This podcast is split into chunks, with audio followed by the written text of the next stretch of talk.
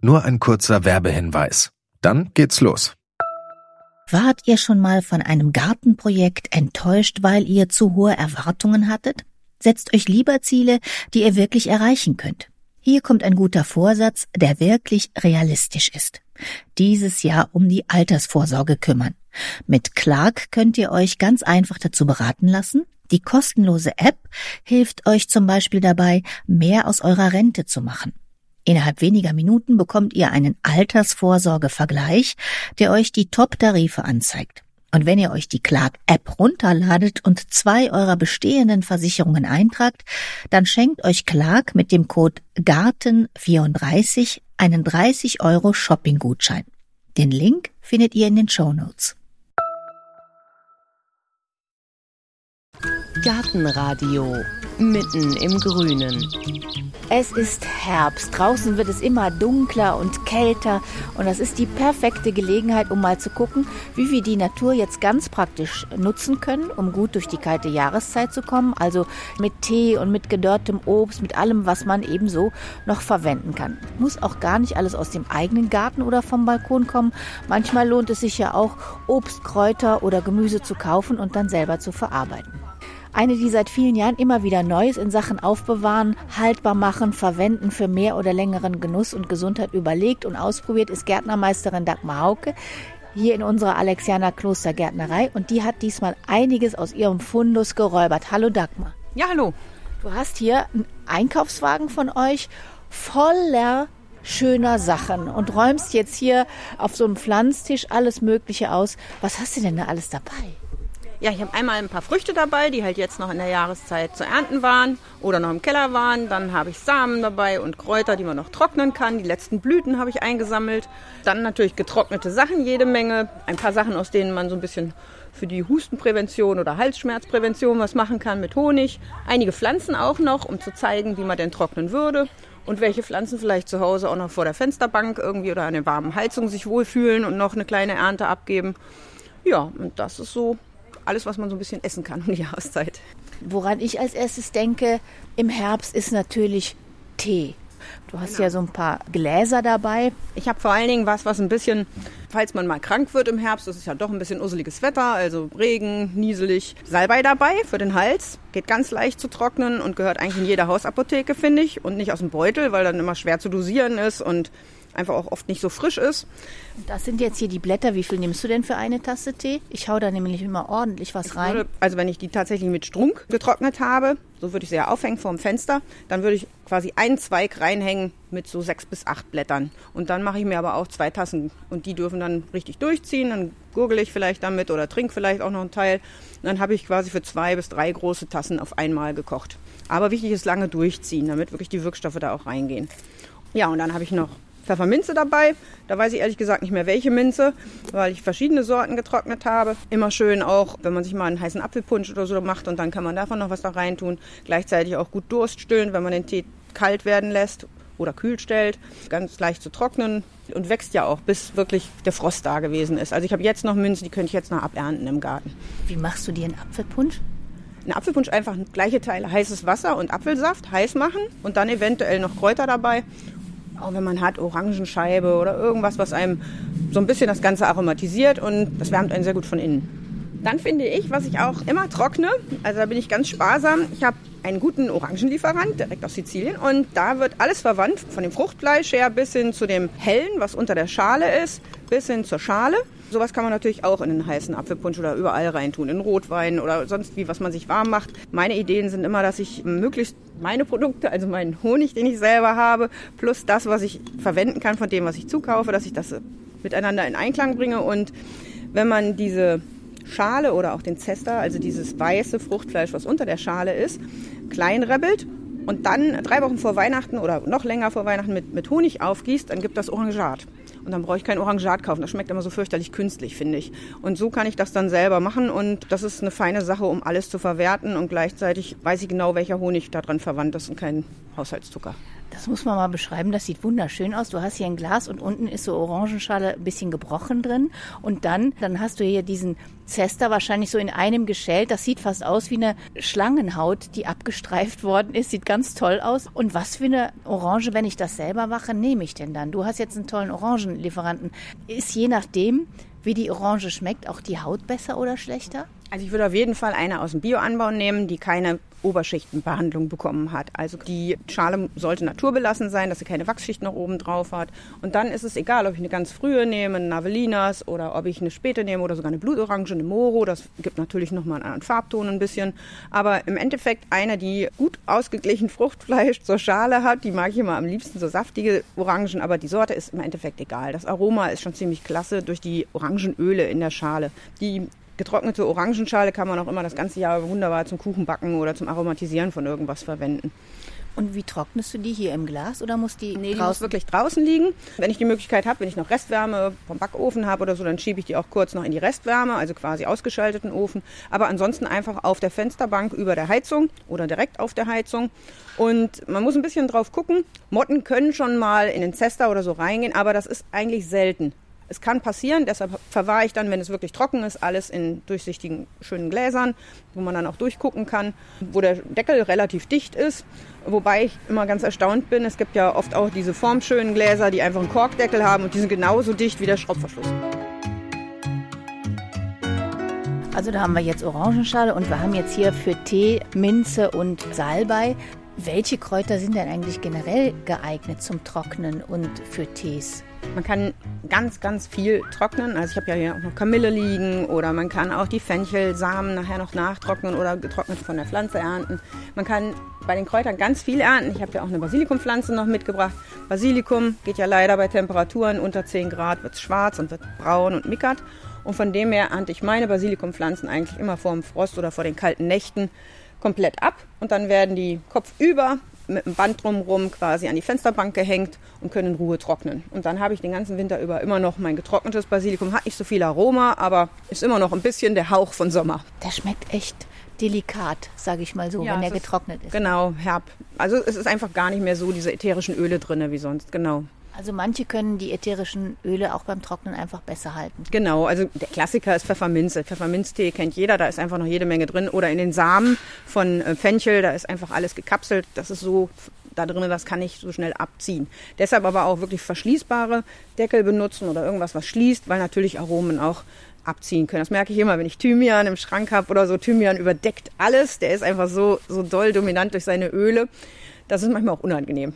Thymian-Tee habe ich auch noch nie getrunken. Doch, ist auch typisch für Husten oder für Unwohlsein kann man auch Thymian nehmen, aber der schmeckt herb. Also das ist jetzt wirklich so ein bisschen gewöhnungsbedürftig. Also das ist schon eher so ein Krankheitstee für mich, nicht ein Genusstee wie Pfefferminz oder Fenchel. Und da haben wir hier, ich raschel mal, Kamille. Ja, die Kamille. Kamille ist jetzt nicht so mein Lieblingstee, gebe ich zu. Aber ich finde sehr gut Kamillenbäder oder Kamille ja, als Auszug oder ähm, einfach, wenn man Kamillentee sich macht, für die Augen ist das sehr beruhigend. Also aufgelegt, die Beutel auf die Augen gelegt. Oder wenn man Wunden hat, das einfach zum Wundverschluss, ist es sehr angenehm, Kamille. Gleichzeitig habe ich auch immer irgendwen in der Familie, der schläft, schläft. Und wenn es gut läuft, hat er ein Kräuterkissen und kann da quasi in das Kissen sich so ein bisschen Kamille oder Kräuter, Lavendel, irgendwas Beruhigendes reinmischen, das dann einfach so ein bisschen angenehm ist beim Einschlafen noch diese ätherischen Öle zu riechen. Woraus mache ich dann den Tee? Nur hier aus diesen kleinen das gelben Blüten? Blüten machen, genau. Und quasi ins Kräuterkissen, da kann ich den ganzen Ast noch mitverwenden. Also alles riecht nach Kamille, aber der Wirkstoff selber ist eigentlich in den Blütenköpfchen. Ja, ich hatte Glück, diesmal war ganz viel wilde Kamille. Also anbauen tue ich die nicht, weil ich die relativ empfindlich finde im Garten. Aber die kann man wunderbar auch am Wegesrand sammeln. Auch jetzt noch? Jetzt nicht mehr, jetzt ist vorbei. Also das ist mehr so eine Sache für den Hochsommer. Und das ist jetzt schon, ja, das ist schon drei, vier, fünf, ach, das ist schon sechs Wochen getrocknet. Man merkt auch, dann fängt es an, ein bisschen zu bröseln. Auch deshalb wird es dann irgendwann endgültig verpackt, weil sonst, wenn man es dreimal umlegt, dann hat man die Hälfte der Blätter oder der Blüten verloren. Dann versucht die sich halt auszusehen und die Samenköpfchen fallen auseinander. Also von dem her wird es dann wirklich weggepackt und dann ist es für den Notfall parat. Wenn du Kamille kaufen würdest, auch immer lose Köpfchen? Ja, kann man kaufen, genau. Oder man kann theoretisch, wenn man jetzt nicht in der Apotheke oder nicht irgendwo hinkommt, ein Kräuterladen, der das führt, dann kann man natürlich auch einen Kamillenbeutel benutzen. Da sind natürlich auch Kamillenwirkstoffe drin. Daneben liegt noch ganz grün und voller prächtiger grüner Kapseln ein Fenchel. Ja, das ist jetzt in dem Fall nicht der Gewürzfenchel, macht aber nichts zur Sache. Also der hat trotzdem seine Fenchelöle da drin. Das ist ein durchgegangener Gemüsefenchel und deshalb ist er auch so spät und hat jetzt noch keine braunen Samen, sondern ist noch voll grün. Kann man aber trotzdem quasi trocknen, nachtrocknen und vor allen Dingen kann man den immer mal wieder so zwischendurch wie so ein kleines Lakritzbonbon einfach sich in den Mund stecken und durchkauen. Zum Tee nimmt man ihn auch. Also da würde ich ihn tatsächlich trocknen und dann dosieren, also einen halben Teelöffel auf eine große Tasse. Und dann wird er recht kräftig und ich nehme tatsächlich auch so ein bisschen als Hustenvorbeuge oder Hustenbonbon. Ich habe hier die Kaffeemühle irgendwo mitgebracht. Ich mache sehr viel solche groben Samen in der Kaffeemühle klein und dann wird das in den Honig gerührt. Dann gibt das quasi so ein Fenchelhonig und wenn man dann so löffelweise isst, dann ist das wie so ein Fenchelbonbon. Dadurch, dass die Samen klein geschreddert sind oder kleiner sind, lösen sich die Öle einfach auch gut. Der kommt hier in so eine, in so eine schöne alte Kaffeemühle, genau, ja. ja. Könnte man ja auch vielleicht, das habe ich beim Kümmel mal gelernt, wenn man sich selber Kümmeltee macht, im Mörser zerstoßen genau, oder Mörser so. wäre halt die Handvariante, ganz genau. Geht auch wunderbar. Mm. Schmeckt mm. wirklich wie Weihnachtsmarkt, immer wie Anisbonbons. Ja, so ein bisschen wie Anisbonbons, genau. Und deshalb sage ich ja, für mich ist das so ein bisschen Bonbonersatz mit dem Honig zusammen. Mm. Und eine Frage habe ich noch hier zum Basilikum. Ich habe nämlich auch so einen herrlichen Basilikum im Garten. Normalerweise, also beim ersten Frost ist der weg. Ich habe Stecklinge geschnitten, habe die ins Wasser gestellt vor zwei Wochen und es ist original noch keine Wurzel dran. Was habe ich denn da verkehrt gemacht? Ja, die Jahreszeit ist sehr spät, also vielleicht liegt es auch da ein bisschen dran. Aber es gibt ja auch die Theorie, dass es Frucht- und Blatttarbe gibt, so nach den Mondphasen. Manchmal, wenn man aussät, kommen wirklich viel mehr Sämlinge und manchmal nicht. Also dass es quasi auch so eine zyklische Sache ist. Aber was ich festgestellt habe, ist, wenn ich meine Stecklinge mir schneide, dass ich die teilweise ruhig mal zwei Stunden lang in der Brotdose so ein bisschen welken lasse, um sie dann ins Wasserglas zu stellen. Und Basilikum zieht bei mir eigentlich immer super Wurzeln. Ich muss nur aufpassen, dass die Wurzeln kräftig genug zum Auspflanzen und ich nicht zu viele Stecklinge zusammen in ein Wasserglas proppe, dass es dann anfängt zu faulen, weil irgendein Blatt unter Wasser gerät und dann anfängt zu schimmeln. Einfach mal verschiedene Sachen ausprobieren, an verschiedenen Tagen Stecklinge schneiden, mal anwelken lassen, mal nicht. Einfach so ein bisschen spielen und beobachten, woran es liegen könnte. Und denen dann so richtig Durst machen, dass die dann auch ja, aber nicht so, dass sie komplett welken. Dann ist es tatsächlich so, dass die Schnittstelle dann auch schon abgetrocknet ist oder eventuell sich auch schon äh, pilzliche Erreger draufsetzen. Und es darf welk sein, aber nicht komplett ja, totwelk. Also mit dem Messer schneidest du das? Messer mit einem scharfen Messer. Bei der Schere wird gern gequetscht, also da gibt es nicht so einen sauberen Schnitt. Und die Blüten oben auf jeden Fall ab, weil die Blüten verhindern, dass unten sich Wurzeln bilden. Lange Stiele, die gut ins Wasser reinreichen. Und dann fünf, sechs zusammen in so ein Trinkglas mit Wasser. Und das nicht zu kalt, also auch nicht so, dass es zum Beispiel beim Lüften im, im, Durchzug steht oder so. Also es kommt ja schon wirklich kalte Luft teilweise nachts rein. Und Basilikum möchte halt wirklich Temperaturen über 10 Grad. Ja, ich habe so ein paar Blüten mitgebracht. Das ist jetzt nicht so, dass man pur aus den Blüten Tee machen würde. Aber es ist ganz schön, wenn man getrocknete Kornblumen hat. Das habe ich hier noch dabei. Erwegwagte macht den Tee ein bisschen äh, bitter. Die Speisekrysantheme ist eher was, um pur in Salat zu tun. Getrocknet ist die auch nicht so schön, habe ich hier jetzt mal mitgebracht. Und dann habe ich noch Schwarzwurzeln, Blüten mitgebracht. Ich hatte die Hoffnung, dass dieser Vanille-Schokoladengeruch so ein bisschen nachher der getrockneten Blüte anhaftet und das Ganze sich dann in den Tee irgendwie mischen lässt. Das funktioniert meiner Meinung nach nicht so gut. Aber trotzdem, die trocknen so schön gelb weg, dass man einfach so ein bisschen was Gelbes, wenn man in in einer Glaskaraffe oder einer Glaskanne einfach Tee macht, dann ist das einfach ganz schön, weil das dann entweder die Kornblumen blau oder eben die Schwarzwurzelblüten dann so gelblich schimmern. Also es gibt irgendwie so ein bisschen so eine heimelige Atmosphäre und ich weiß nicht genau, welche Wirkstoffe die dann noch abgeben, aber sie schmecken eigentlich recht lecker im Tee. Aber nur so als Beigabe. Die haben etwa einen 20 Zentimeter langen grünen Stiel und obendrauf ist dann etwa eine 4, 5 Zentimeter breite Blüte noch. Und die sind natürlich jetzt, wenn die im Garten stehen, auch noch fürs Auge ganz, ja. ganz toll. Ja, die erinnern so ein bisschen vom Blütenanbau an eine Rasselblumen oder eine Wegwarte, aber haben dieses Narzissen gelb. Und das ist halt recht selten jetzt um die Jahreszeit. Das ist ja mehr so Vorfrühling oder in den Sommer rein, dieses Gelb. Und die leuchten halt richtig auch im Beet.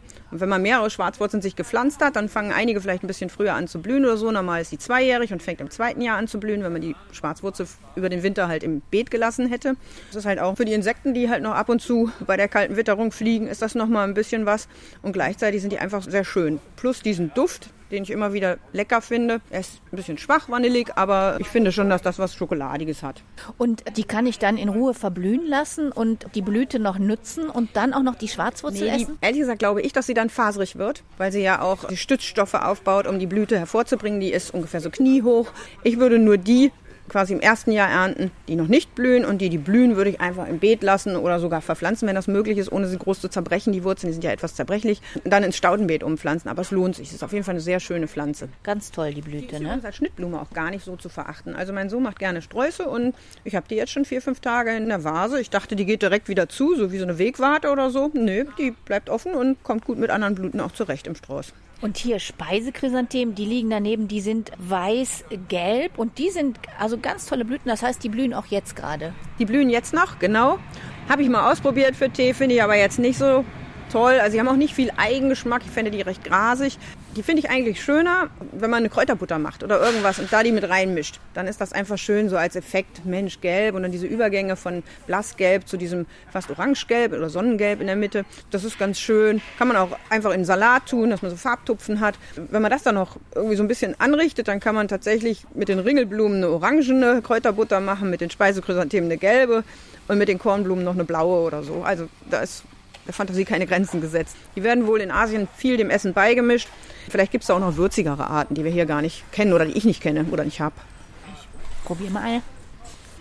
Ah, Hat schon einen Geschmack. Ich würde den mal als Natur beschreiben. Ich weiß jetzt nicht, wie man es nennen soll. Ja, stimmt. Vielleicht ist so ein, so ein Hauch von Zitrone mit dabei. Mhm. Dann haben wir daneben noch blaue Das ist die. Wegwarte, genau. Also Wegwarte ist ja auch verwandt mit dem Radicchio oder mit dem Chicorée. Das ist ja quasi die Stammmutter, wenn man so will. Die blüht auch teilweise am Wegesrand oder eben dann, wenn einer der Salate durchgegangen ist oder schon einen Blühimpuls bekommen hat und blüht. Bei denen ist aber so ein bisschen der Nachteil, die Blüte ist nur vormittags geöffnet. Das heißt also, auch wenn man die trocknet, wird die sehr schnell grau. Sie schließt sich quasi dann und wird grau. Wenn man die wirklich frisch sofort verarbeitet, dann kann man sie mitessen. Ist so ein bisschen bitter wie Chicorée. Ja, es ist schön, aber ist ein bisschen vergänglicher. Die Kornblume behält das Blau schöner beim Trocknen. Und getrocknet Wegwarte auch für Tee Ja, geeignet. so, so magenschonende oder so, so ein bisschen appetitanregende Sachen, da kann man das verwenden. Ist aber nicht so wirklich klassisch. Es geht ja auch die Möglichkeit, dass man die Wurzeln von dem Chicorée-Gewächsen quasi trocknet und dann nach dem Trocknen dann noch röstet und dann zu Kaffee verarbeitet. Das habe ich einmal gemacht, das ist eine Wahnsinnsarbeit und die Wurzel war nicht so dick in meinem ja nicht stark gedüngten Garten, als dass das wirklich eine große Ernte gegeben hätte. Dann habe ich auch keinen Kaffeetrinker gefunden, dem das wirklich so geschmeckt hätte, wie man das so kennt, weil man das Rösten einfach auch gar nicht so hinkriegt. Also ist schade drum und ich werde es auch immer wieder probieren, ne, aber man braucht da schon eine Menge Wurzeln und es ist viel Putzarbeit. Ich esse mal eine, ja? Ja. Oh, ist lecker. Ist sehr bitter, wenn man das mag. Also im Salat. Hm. Aber wie gesagt, wirklich morgens ernten und dann am besten an dem Tag noch verarbeiten. Und auch hier die Kornblumen, also die sind ja auch ganz frisch. Also die hast du auch jetzt noch gefunden. Genau, die Kornblumen waren jetzt auch noch auf dem Feld zu finden. Mhm. Das ist ja auch ein warmer Herbst, von dem her kann man noch lange was suchen. Man findet noch einiges. So, was haben wir denn noch hier? Hier haben wir noch ein Glas ein mit Schraubverschluss und da sind auch Krümel drin. Genau. Das ist im Endeffekt Bärlauchsalz. Ich wollte einfach sagen, dass es rund ums Jahr was zu trocknen gibt. Also das ist quasi Bärlauch getrocknet, die Blätter gerebbelt und dann mit einem guten Salz vermengt. Das ist eine wunderbare Würze, wenn man jetzt nicht immer Knoblauch parat hat. Es ist milder als Knoblauch. Natürlich nicht so stark schmeckend und durchschmeckend, aber im Endeffekt merken meine Kinder zum Beispiel gar nicht, dass ich Knoblauch reingemacht habe, wenn ich Bärlauchsalz verwende. Und ich merke selber, dass ich dieses bisschen Würze viel besser finde als pures Salz. Das ist mein Rest. Es muss bald wieder Frühling werden. Das geht ganz wunderbar. Jetzt haben wir ja da den äh, Basilikum stehen. Könnte ich auch ein Basilikumsalz machen? Ja, genau. Man kann eigentlich ganz viele verschiedene Kräutersalze machen. Es gibt ja auch die Idee, dass man Suppenwürfel, also Brühwürfel, dass man die sich selber macht, also so ein Suppengewürz trocknet. Man könnte Sellerie trocknen, Staudensellerie plus verschiedene andere Kräuter und das dann quasi als Suppengewürz nehmen. Äh, Maggikraut geht wunderbar zu trocknen. Alle Kräuter kann man trocknen und wenn man die je nach Geschmack zusammenwürfelt, dann kann man sich da entweder mit Salz oder ohne Salz ganz tolle Gewürzzubereitungen machen. Das ist der Vorteil von Salz. Salz hält länger, muss aber trocken aufbewahrt werden, also darf keine Feuchtigkeit ran. Es ist ein bisschen das, äh, wenn es mit Salz vermischt ist, äh, gleichzeitig ist aber auch nicht so vergraut. Und ich finde es leichter auszubringen. Also das ist ähnlich wie wenn man äh, einen feinen Samen ausbringt, den vermischt man ja auch vorher mit Sand, dann ist es einfach gleichmäßiger auszubringen, als wenn man jetzt ein Messerspitzchen von dem Gewürz nimmt und dann darüber streut. Andererseits, wenn man es ohne Salz nimmt, ist es eventuell gesünder, weil man es einfach pur dann hat. Oder man könnte ja auch Gewürzöle machen mit den verschiedenen äh, Kräutern. Basilikum, weil der immer so vor uns steht, kommt immer da drauf. Wenn man weiß, dass der dann kaputt friert, dann ist es immer so besonders schade, dass man nicht alles verwendet hat. Aber diese Öle halten dann auch gar nicht so lange, oder? Drei, vier Wochen? Genau, bei den Ölen ist die Sache, man muss tatsächlich diese eins, zwei Wochen das Gewürz drin lasse und es muss unbedingt entfernt werden, weil es sonst anfängt in dem Öl oder wenn es aufschwimmt zu schimmeln. Das ist das eine. Das andere ist, dass das Öl auch leichter ranzig wird. In den Kräutern ist noch Restnässe und das führt dazu, dass das Öl einfach auch nicht so lange haltbar ist. Aber das reicht bis zu einem halben Jahr. Es kommt ein bisschen darauf an, was man reinrührt. Also ich war schon mal sehr enttäuscht bei Rosmarin. Da war das nach zwei Wochen schon um. Fand ich eigentlich sehr schade, weil ich es verschenken wollte. Man muss wirklich dran denken, man muss nach ein bis zwei Wochen das Kraut wirklich entnehmen aus dem Öl. Also enghalsige Flaschen oder so eignen sich nicht unbedingt für ein tolles Kräuteröl, weil man nachher nicht mehr drankommt an die Kräuter. Also ist auch ein Tipp, weil wenn man jetzt Pesto machen würde, dann, dann hackt man ja alles klein und mischt das in das Öl. Das darf man also beim Kräuteröl nicht machen. Da muss kleiner Bund rein, der dann wieder raus kann. Ist besser, auf jeden Fall, ja. Ja, und auch beim Pesto ist es ja so, es darf nicht oben schwimmen, das Kraut, sonst wird es auch schneller schlecht. Also es muss wirklich von Öl bedeckt sein. Und es hört immer noch nicht auf. Also wir haben jetzt noch gar nicht gesprochen über diese schönen Chilis, die du hier an einer Schnur aufgereiht, wie so eine Perlenkette nur mit Chilis äh, an den Basilikum gehangen hast. Ja, die sind einfach nur in unterschiedlichen Größen getrocknet. Genau, die sind in unterschiedlichen Größen getrocknet. Und hier habe ich noch eine, die ist, fängt unten an, an der untersten Frucht, die am nächsten an der Heizung hängt. Da ist sie schon trocken. Und alles, was weiter oben liegt, ist so in Stufen noch nicht trocken. Also man merkt einfach, dass es noch ein bisschen Wasser enthält. Es ist noch von der Farbe her richtig krallrot. Das muss halt noch durchtrocknen. Je dicker die Ausgangsfrucht, desto länger braucht es, bis quasi das Wasser dermaßen getrocknet raus entzogen ist, dass man es wirklich rebbeln könnte und dann im Glas abfüllen könnte. Also bei den ganz, ganz kleinen, sehr scharfen Peperoni, die sind jetzt schon so, dass es raschelt oder dass man die Samen da drin klötern hört. Die können dann tatsächlich jetzt schon in die Kaffeemaschine und können danach dann als Gewürz wirklich weggestellt werden. Die sind aber so scharf und da bleibt die Schärfe auch wirklich erhalten. Brauche ich eigentlich am wenigsten, leider, weil die einfach so scharf sind. Fürchterlich ist, wenn man die Kaffeemühle aufmacht und einem dieser Dunst entgegenkommt. Da ist ja immer noch Staub in der Luft und man muss fürchterlich niesen und die ganze Küche ist danach ein bisschen kontaminiert mit diesem Peperoni-Staub.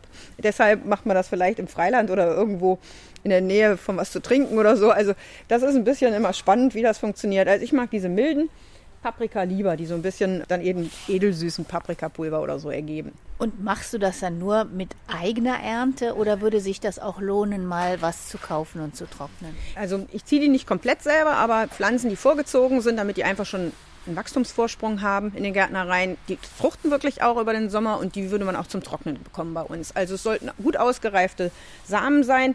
Manche Profis benutzen auch nur das Innere, weil die Schärfe liegt ja quasi in der Samenhaut, die innen in, von der Außenhaut umhüllt ist. Das ist mir aber viel zu mühsam. Bei mir wird die ganze Frucht grabbelt. Wenn es im Handel allerdings schon fertige Pflanzen gibt mit Schoten, dann sollte man nachfragen, ob das im Zierpflanzenbereich steht oder ob das im Nutzpflanzenbereich steht, weil als Zierpflanze werden die natürlich auch gerne in die Herbstbepflanzung genommen.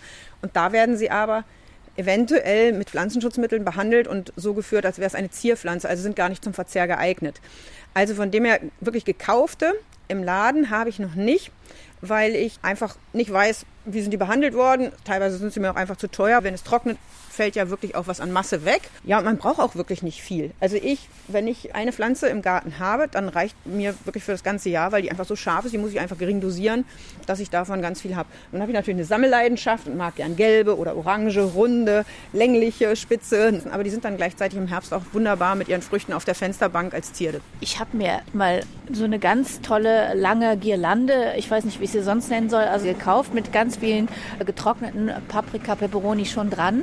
Und dann habe ich mich irgendwann mal gewundert in der Küche, dass überall Motten flogen. Und dann habe ich gemerkt, die waren dann wirklich voller ja, das Leben. Habe ich, das habe ich gemerkt. Ich hatte einige dieser Schoten irgendwie aufbewahrt, weil ich erst gedacht habe, na, eigentlich sehen die immer noch getrocknet so schön aus. Die mhm. könnte ich ja noch auf einen Adventskranz tun als Deko, Trockendeko. Könnte ich mal witzigerweise irgendwie einen Kräuterkranz oder so machen. Man macht ja auch Anissterne oder Zimtstangen drauf.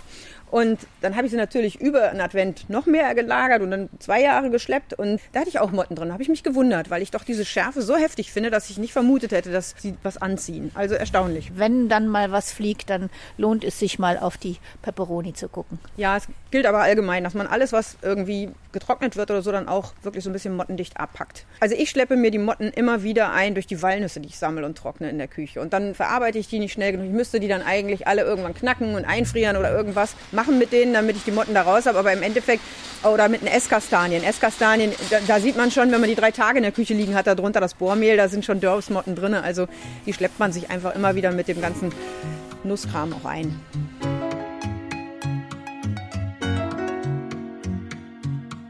Gehen wir mal hier zwei Schritte zur Seite. Da haben wir eine grüne Pflanze, sieht aus wie eine Banane, etwa 50 cm hoch. Was denn das?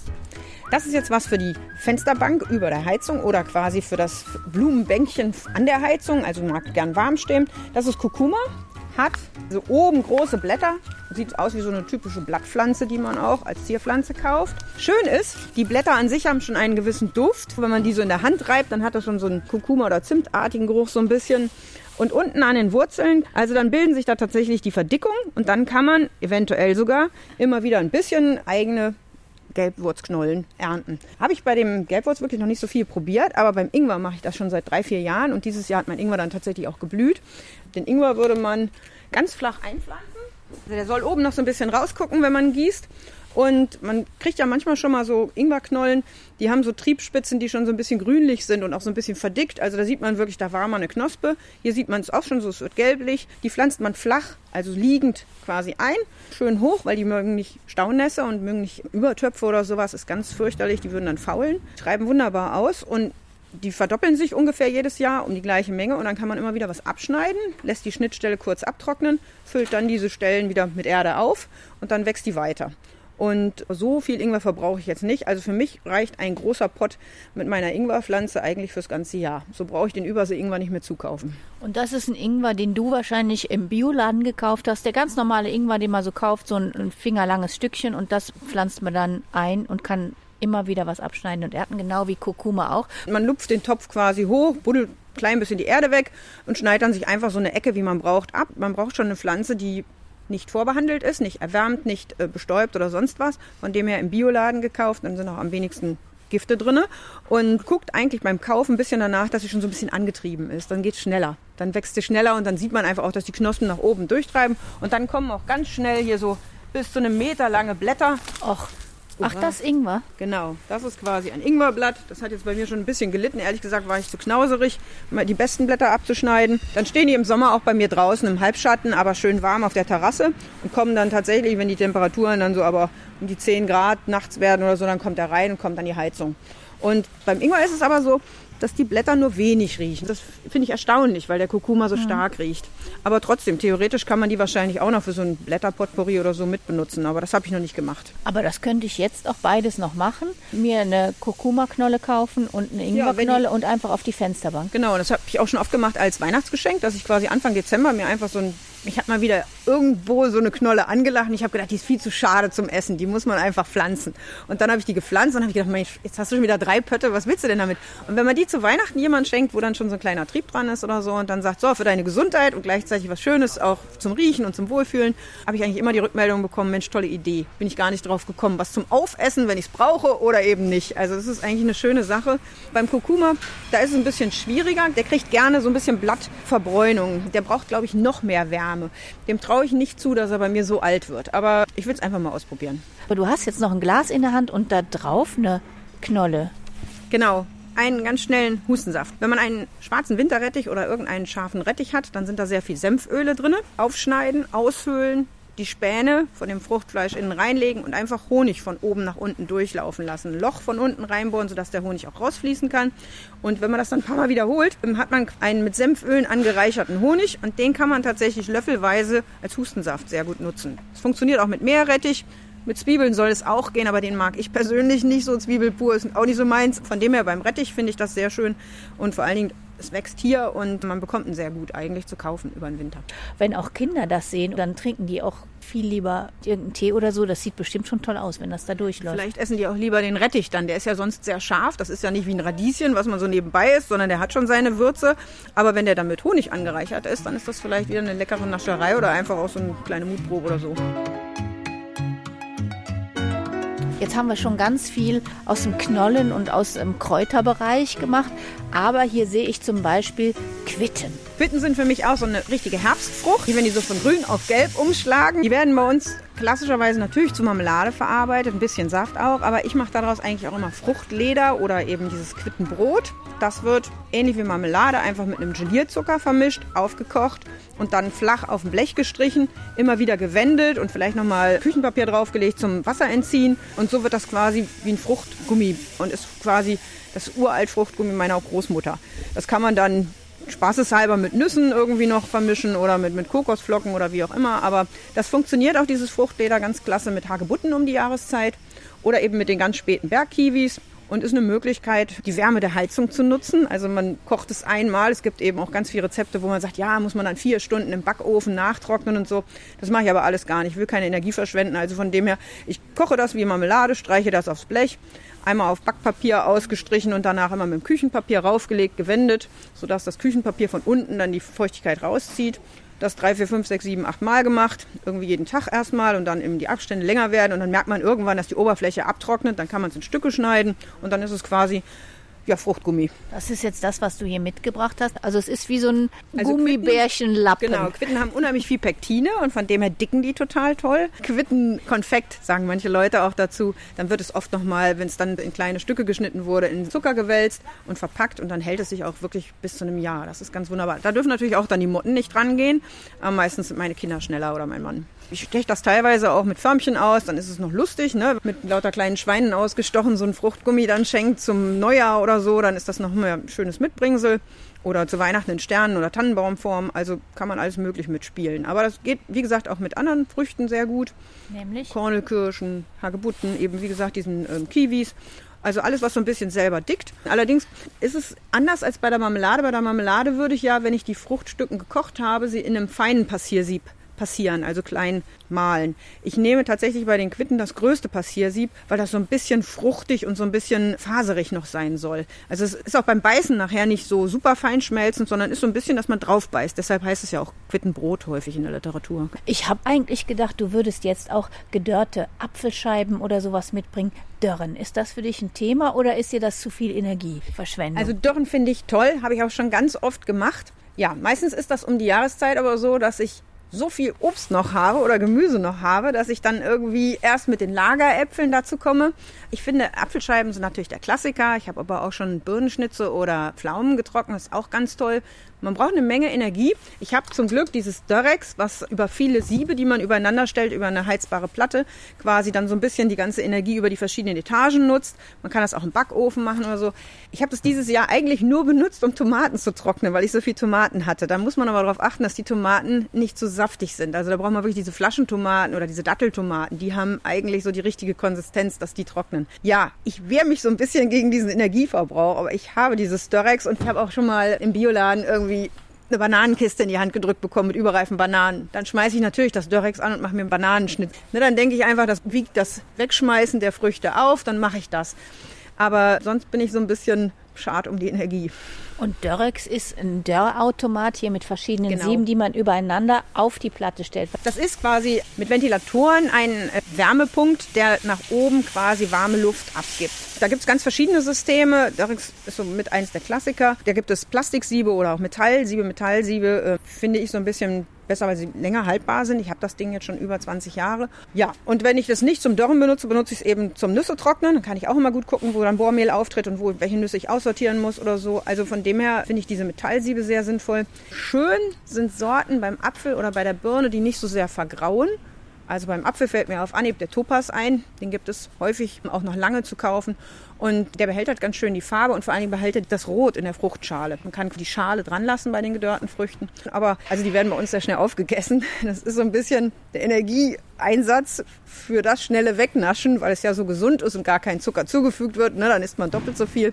Oder ich habe dann irgendwann zu Weihnachten die Idee, dass ich unbedingt ein Früchtebrot machen muss und dann haue ich gleich ein halbes Kilo von dem gedörrten weg. Ist einfach Luxus.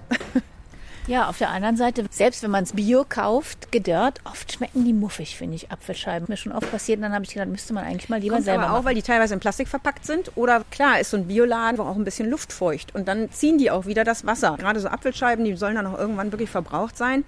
Die sind übrigens noch hochempfindlicher für Dörrobstmotten als jetzt irgendwelche Kräuter, weil die ätherischen Öle da ja gar nicht drin sind. Aber es ist natürlich schon sehr lecker. Zu jeder Jahreszeit dann Obst, ne? Also es ist schon schön. Also es gibt ganz, ganz viel, was man alles machen kann, was auch Spaß macht zu machen, finde ich. Es sieht nicht nur schön aus, sondern man hat auch was zu tun. Und ob jetzt Fruchtleder oder Meerrettichhonig, die Natur hat ganz viel für uns, womit wir durch die kalte Jahreszeit kommen. Und es ist auch schön, sich einfach mal damit zu beschäftigen, wenn es früh dunkel wird und dann man quasi ein bisschen auch für die Gesundheit basteln kann. Dagmar Hauke. Gärtnermeisterin hier in der Alexianer Klostergärtnerei. Ganz herzlichen Dank für deine Tipps. Ja, sehr gerne. Und ich sage Dankeschön fürs Hören, fürs Unterstützen und fürs Weitersagen. Mein Name ist Heike Sikoni. Machen Sie es gut. Tschüss. Gartenradio Gezwitscher